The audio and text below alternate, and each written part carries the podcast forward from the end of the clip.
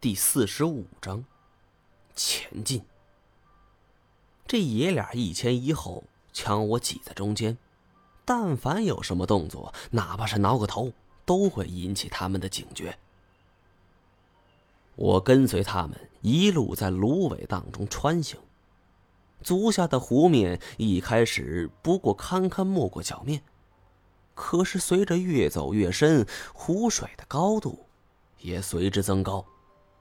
而且这里的湖底全都是厚厚的淤泥，一脚踩下去需要花费很大的力气才能拔起来。我们走了一段路后，湖水已经到了及腰处，我不由倒吸了一口凉气儿，感觉冰冷的湖水刺激着每一根骨头，着实难受。这时，小五紧跑几步，钻入了前方的一片芦苇荡内。包大根也停下脚步，注视着那片芦苇荡。不多时，只见芦苇荡轻轻晃动，听到了渔船的马达声。三五分钟后，芦苇荡的深处升起了一股黑烟，并且渐渐朝这边驶来。很快，茂密的芦苇荡就被破开了。一艘红漆的渔船，雄赳赳、气昂昂，朝着我们站立的方向驶来。这艘渔船首尾长度也就是十多米，在一般渔船家中算是中等个头，但是麻雀虽小，五脏俱全。我上船之后，我观察到所需要的设备，这艘渔船是应有尽有。包大根远眺着远方，哼。这一天，我等了十七年了。我默然不语，看来包大根早就是蓄谋已久。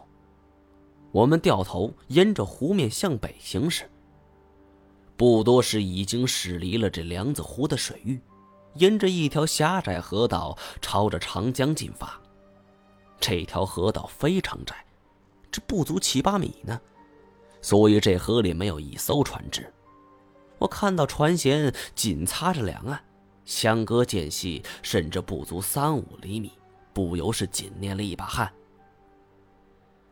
在这里行驶需要超高的驾驶技术，所以现在是鲍大根亲自上阵。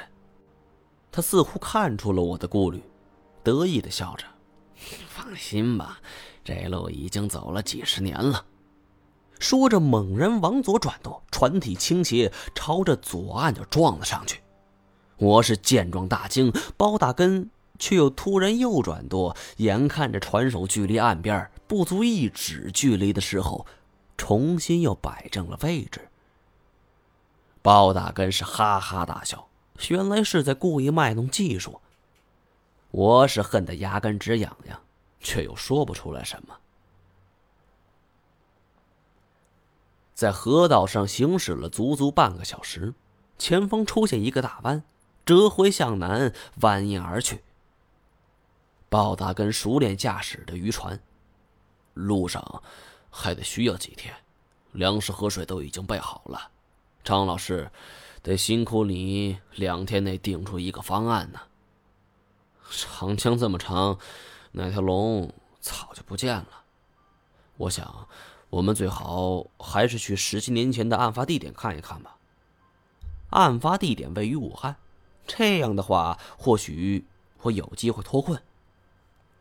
不想包大根笑了一下，哼，张老师，要我说，这线索已经过去十七年了，有什么线索早就已经被冲走了。这长江越是下游越繁华，咱们总不能……开到上海去找吧。我见他不上当，那辛苦你开船，我去想办法。说完，我走出驾驶室，来到甲板之上，拉开一扇木板，在这下边就是晚上休息之地。虽然条件没法和我在武汉的星级宾馆相比，但是各类生活用品却是一应俱全。我下去的时候。小五正在看地图，见我下来，他神色充满警惕。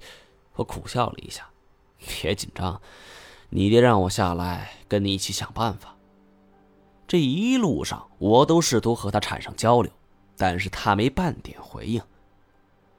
看了这么久地图，有没有什么收获？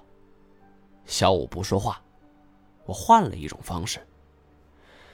唉，其实 你爹挺可怜的，一个男人为了一个家操持这么多。小五听我如此说，不由抬起头来。其实，可能会有一大批人都觉得你爹做错了，但我不觉得。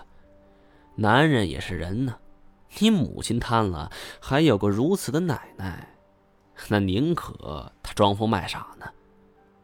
我故意装出了一种深表同情的神态。小五紧咬嘴唇，并没回应，又是低头看图。我见他仍不应和。我便索性凑过去看他到底在看什么，原来是一张水系图。咱们现在在哪个位置？他指给我看，总算是有了一点反应。水系图我多少也略懂，从这图上，我们所处的位置是在往长江的上游驶去。